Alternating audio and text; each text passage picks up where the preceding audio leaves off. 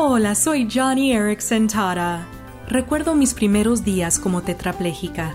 Estaba fuera del hospital, pero todavía luchaba contra la depresión y la ira.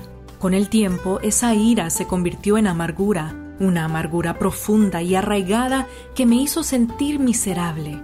Pero luego leí en Hebreos 12, donde dice, Tengan cuidado de que no brote ninguna raíz venenosa de amargura, la cual los trastorne a ustedes y envenene a muchos. ¡Ay, qué amonestación! Fue entonces cuando reaccioné. Ok, Johnny, es hora de confiar en Dios un día a la vez. Amigo, amiga, si sientes tristeza o frustración, no permitas que la amargura envenene tu corazón.